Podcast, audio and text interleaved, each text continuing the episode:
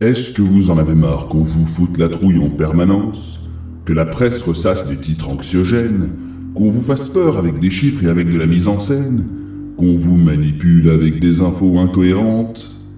Eh bien ça tombe bien, parce que nous aussi. Mais comme c'est efficace, on va faire la même chose, sauf que nous, euh, c'est pas pareil. Nous, on est dans le bon, hein? Ben quoi?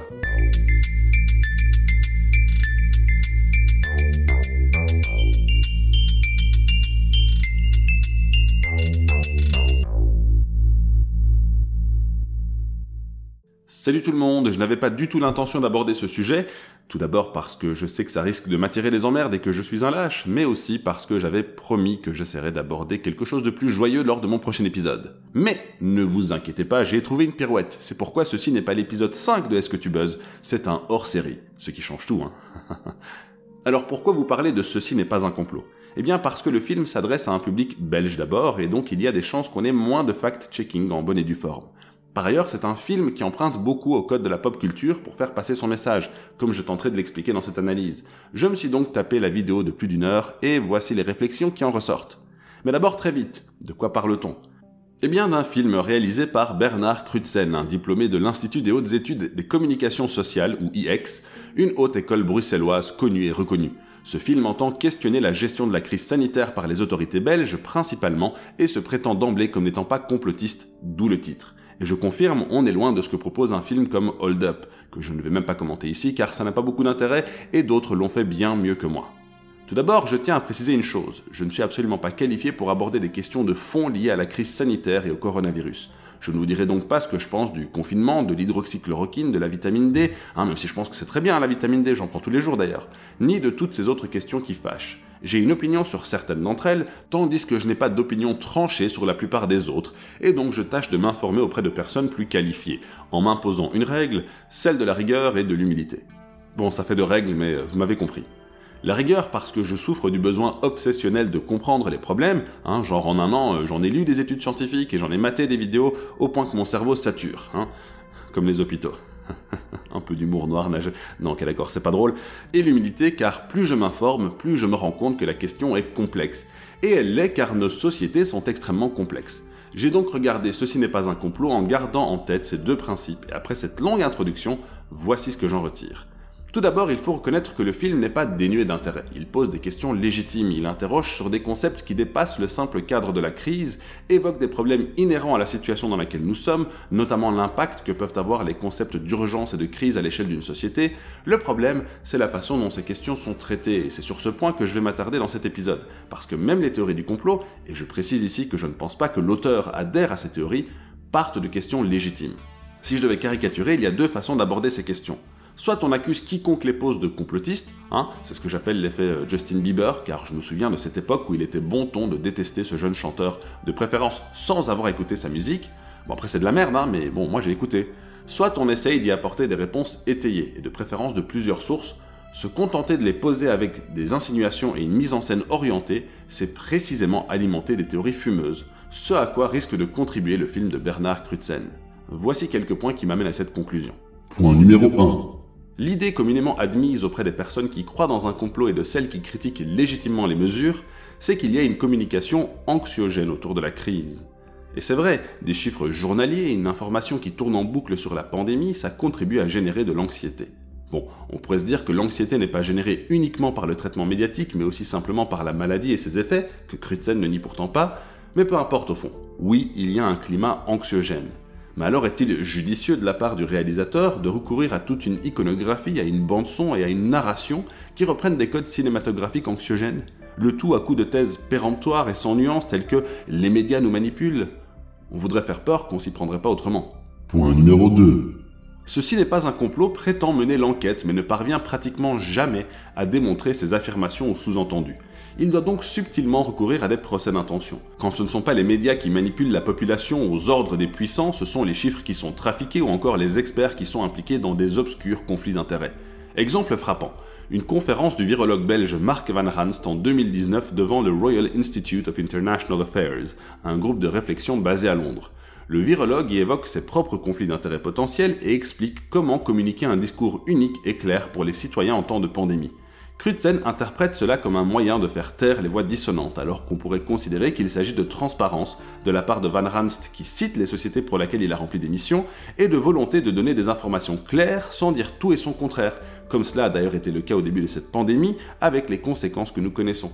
Cette interprétation n'est pas moins plausible ou valable que celle de Crutzen. Le fait d'orienter le spectateur dans le sens de son interprétation, c'est intellectuellement discutable, et cela relève du même type de procès d'intention que celui qui consiste à qualifier de complotiste la moindre critique. Point numéro 3. Le film joue avec les chiffres tout en reprochant aux médias de faire pareil. Il y a tout d'abord le relativisme des chiffres. Même si Crutzen reconnaît que 20 000 personnes décédées des suites du Covid constituent un nombre tragique en Belgique, ça reste proportionnellement peu. 0,17% de la population, précise-t-il. Certes, mais la faim dans le monde, ça tue que 0,13% de la population mondiale. Je vais pas pour autant arrêter de m'en soucier, même si la presse en parle moins parce que ça concerne moins notre quotidien et donc ça intéresse moins. Je n'ai pas moi à partager ce cynisme.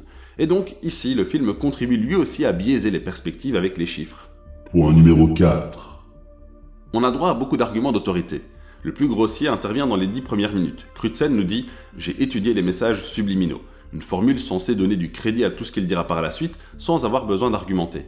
Mais il y en a d'autres. Il cite par exemple la déclaration de Barrington, écrite par quelques médecins appelant à des mesures alternatives pour lutter contre le Covid, basées sur l'immunité collective. Encore une fois, je ne vais pas m'aventurer sur le fond, mais j'aimerais juste souligner une chose, le pays toujours cité en exemple pour ses mesures alternatives, à savoir la Suède, a abandonné cette stratégie d'immunité collective et a mis en place des mesures relativement similaires aux nôtres fin 2020, comme les cours en distanciel dans les lycées, la recommandation du port du masque, le nombre limité de personnes dans les endroits publics, notamment les restaurants, la fermeture de services non essentiels, bref, de quoi questionner la stratégie souhaitée par les auteurs de la déclaration de Barrington, mais je laisserai ça à des personnes plus qualifiées. Crutzen affirme ensuite que les 40 000 signataires de la déclaration sont loin d'être des charlatans, ce serait le gratin de la science parce qu'ils viennent des plus hautes institutions et universités.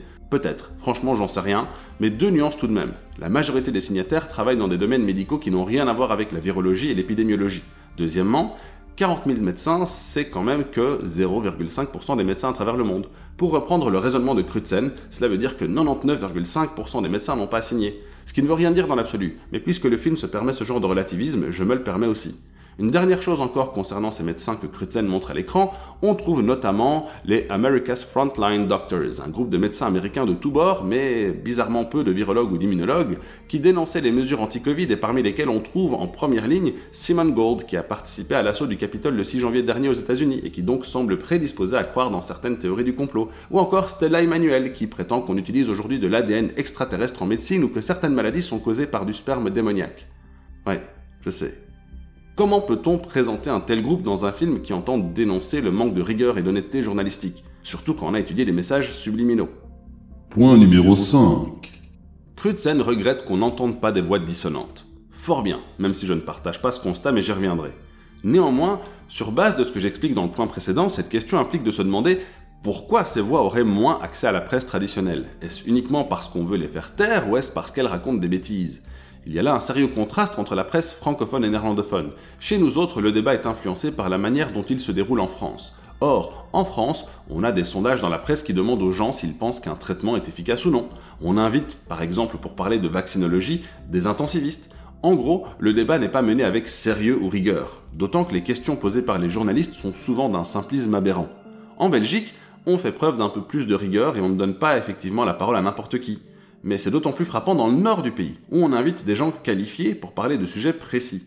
Après, il faut aussi nuancer l'affirmation du film. Si on prend par exemple Bernard Rentier, qui est un infectiologue et donc a fortiori qualifié pour parler du coronavirus, il s'exprime régulièrement via la presse. Je trouve des articles lui donnant la parole tout au long de ces quatre dernières semaines.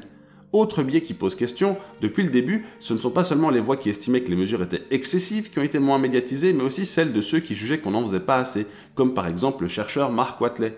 Et pour le coup, entre un Toubiana en France qui nous affirmait cet été qu'il n'y aurait pas de seconde vague et l'alarmisme de Watley en février 2020, il s'avère que ce dernier a visé un peu plus juste. Donc pourquoi ne pas parler de ces voix dissonantes-là? Et enfin, peut-on souligner que Crutzen interroge tout le monde, c'est-à-dire un journaliste antiproductiviste, une biostatisticienne, un infectiologue, le directeur d'une banque d'investissement, sur des questions épidémiologiques, mais le seul qui n'est pas interrogé sur la pertinence des mesures, c'est le seul épidémiologiste du film, qui s'est d'ailleurs depuis distancié de Ceci n'est pas un complot, à l'instar de la spécialiste en théorie conspirationniste. Point numéro 6.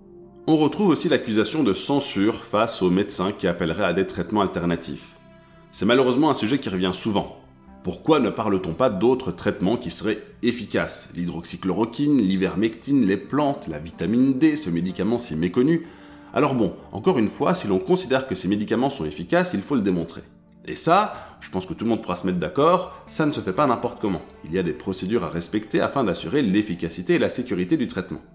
À ce jour, les études semblent loin d'être unanimes. Un étudiant en santé publique propose dans un lien que je mettrai en commentaire une liste d'études sur l'hydroxychloroquine, avec leur méthodologie et leurs conclusions. Selon la majorité de ces études, le traitement serait inefficace. Alors admettons, hein, soyons fous un instant, que ce soit parce que Big Pharma voudrait empêcher d'autres traitements de lui couper l'herbe sous le pied. Que ce serait euh, euh, avec une manipulation de données par exemple. Eh bien dans ce cas, pourquoi ne le fait-elle pas pour la dexaméthasone, qui remplit plus ou moins les mêmes critères que la chloroquine, à savoir que c'est vieux, et donc connu et maîtrisé, et bon marché? Ce traitement aurait permis de sauver des vies selon une étude en bonne et due forme. Enfin, reste la question de la cohérence. Crutzen laisse entendre qu'il faut des études sérieuses et rigoureuses pour les vaccins, mais ne se demande pas si c'est également ce critère-là qui fait qu'on ne préconise pas 10 autres traitements à côté. Point numéro 7. Ceci n'est pas un complot repose sur un postulat intelligent, je dirais même malin. Affirmer d'emblée qu'on ne croit pas dans le complot permet de reprendre certains procédés des tenants des théories du complot sans pour autant être taxé de complotiste. Et comme je l'ai déjà dit, je ne pense effectivement pas que Crutzen croit qu'il y a un complot. D'ailleurs, je déteste assigner les gens de East, car cela empêche généralement de sortir de ce débat par le haut, et Dieu sait qu'on en a besoin. Cela dit, Crutzen relativise énormément le sens du terme, et pour ce faire, il prend les exemples les plus grossiers, comme les platistes ou les QAnon, pour ensuite faire intervenir des personnes qui vont semer le doute, pour semer le doute. Attention, je n'ai rien contre le scepticisme, je considère même que c'est une posture tout à fait raisonnable dans un monde où l'information circule massivement et en continu. Cependant, le moyen le plus efficace de mobiliser ce scepticisme, c'est d'essayer de démontrer la thèse qu'on défend en acceptant que cette thèse puisse être par ailleurs partiellement ou complètement incorrecte. Clairement, Crutzen insinue des choses dans son documentaire et confond énormément de sujets pour parvenir à certaines conclusions qui peuvent faire peur. Mais si je devais jouer au même jeu que le réalisateur, j'irais jeter un coup d'œil du côté des participants. Pourquoi par exemple Georges Hugeux est-il présenté uniquement comme l'ancien numéro 2 de la bourse de New York et aujourd'hui professeur à la Columbia Law School? Pourquoi Crutzen ne précise-t-il pas qu'il est le fondateur et PDG de Galileo Global Group, une banque d'investissement new-yorkaise qui fait du consulting en stratégie commerciale? Est-ce que Crutzen nous cache quelque chose? Pourquoi présente-t-il Alexandre Penas, le héros qui a osé poser la question qui tue à Sophie Wilmès, comme étant simplement journaliste de Kairos Press? Pourquoi ne parle-t-il pas du fait que Penas a bénéficié de subsides il y a quelques années alors qu'il prétendait que les subsides, c'était la fin de la liberté? Pourquoi ne souligne-t-il pas qu'un ancien membre du CA de Kairos Press se plaignait de l'opacité avec laquelle Penas utilisait l'argent de ses subsides? Vous voyez, avec toutes ces questions, je viens peut-être de semer le doute dans votre esprit. Pourtant, je n'ai fait que glaner des informations très sommaires, sans contexte ni nuance sur Internet. En réalité, je pense que Penas, comme Crutzen, est sincère dans sa lutte, malgré le caractère peu déontologique de certains articles que j'ai pu lire sur son site. Et le problème, il est là. Indépendamment de savoir si ces gens sont des istes ou non, s'ils sont sincères ou non, ils utilisent des procédés et une rhétorique qui ne me paraissent pas rigoureuses ni humbles et qui sèment le doute sans prouver vraiment quoi que ce soit. Et ça, c'est dangereux. Alors ça ne veut pas dire qu'il ne faut rien critiquer. Je répète, les critiques de Crutzen sont tout à fait légitimes et raisonnables. Le confinement va-t-il faire plus de tort que de bien? Les multinationales ne sont-elles pas en train de s'enrichir sur le dos de cette crise? Y a-t-il des scientifiques et des spécialistes peu recommandables? La presse fait-elle un travail parfois, voire souvent pourri? Va-t-on veiller à nos libertés fondamentales au-delà de la crise? La récession qui arrive ne sera-t-elle pas catastrophique? Y a-t-il eu un délitement du service des soins de santé? Je me pose ces questions aussi. Ce sont des questions nécessaires et j'ai moi-même beaucoup de réserves, et c'est un euphémisme, sur la manière dont nos autorités gèrent cette crise. Mais je pense qu'il est utile de rappeler que toutes ces questions-là n'ont rien de nouveau. Elles sont posées depuis des années. Hein, moi je me souviens que fin 2019, on les applaudissait moins les soignants qui nous emmerdaient là avec leurs manifestations. Donc ces questions, elles sont déjà posées, et de manière beaucoup plus rigoureuse, complexe et nuancée que dans Ceci n'est pas un complot. J'ai vraiment eu l'impression qu'on enfonçait des portes ouvertes dans ce film, qui est bien un film et non pas un documentaire. C'est d'ailleurs le réalisateur lui-même qui le qualifie comme tel, car l'objectif ici est de raconter un récit. Et le récit a pour but d'altérer la perception du récepteur. Ce qui est franchement ironique quand c'est précisément ce que reproche Crutzen aux médias. Pour conclure, je tiens à préciser une nouvelle fois que je ne nourris aucune malveillance vis-à-vis des personnes impliquées dans ce film. Je ne remets pas non plus en question leurs compétences ni même leur sincérité. Je crois Crutzen profondément sincère et je suis tout à fait compatissant face à la manière dont il vit cette situation, qui n'est facile pour personne. Je souhaitais toutefois relever les billets d'un travail que je ne trouve pas sérieux, car ce sont aussi ces vidéos qui contribuent à l'information massive et constante qui affecte nos esprits. Il faut donc pouvoir les critiquer aussi. Sur ce, je vous souhaite de rester en bonne santé, du courage et de la résilience en ces temps difficiles. Prenez bien soin de vous, physiquement et mentalement. Et la prochaine fois, promis, je vais faire un épisode 5 dans lequel je parlerai de